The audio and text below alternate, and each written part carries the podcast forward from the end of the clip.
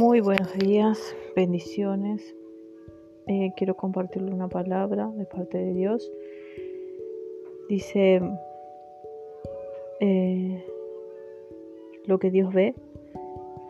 Dice, recuerda que Dios nunca deja de amarte, no importa quién eres o lo que has, has hecho.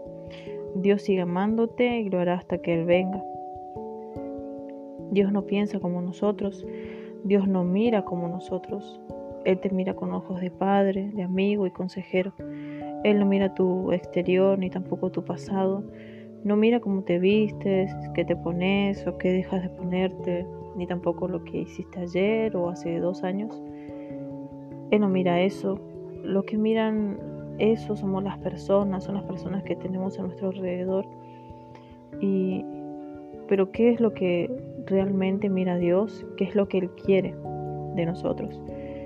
Yo creo que ya sabes que Dios mira tu corazón.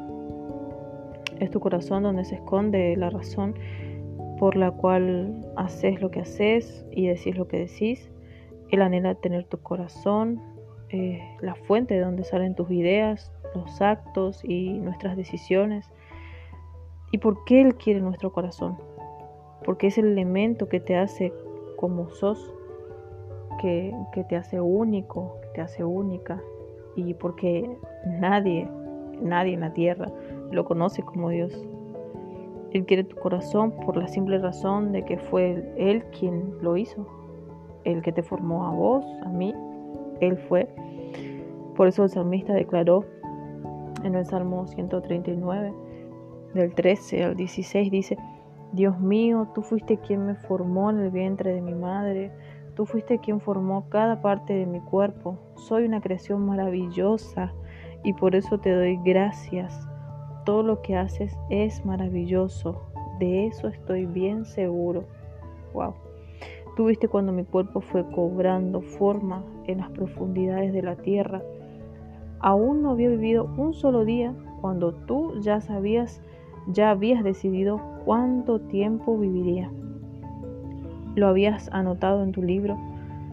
Dice, y qué, qué hermoso, qué hermoso este versículo que, que nos dice, que nos muestra que nosotros somos una creación maravillosa de Dios y que todo lo que Él hace es maravilloso, que, que todo es bueno, que todo lo que Él hizo es bueno, y ahora te invito a que hagas una oración, así eh, como lo hizo David, eh, de una oración hace muchísimos años, está escrito en la Biblia, en el Salmo 118, 4 al 7.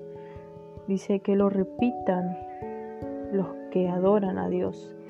Dios nunca deja de amarnos.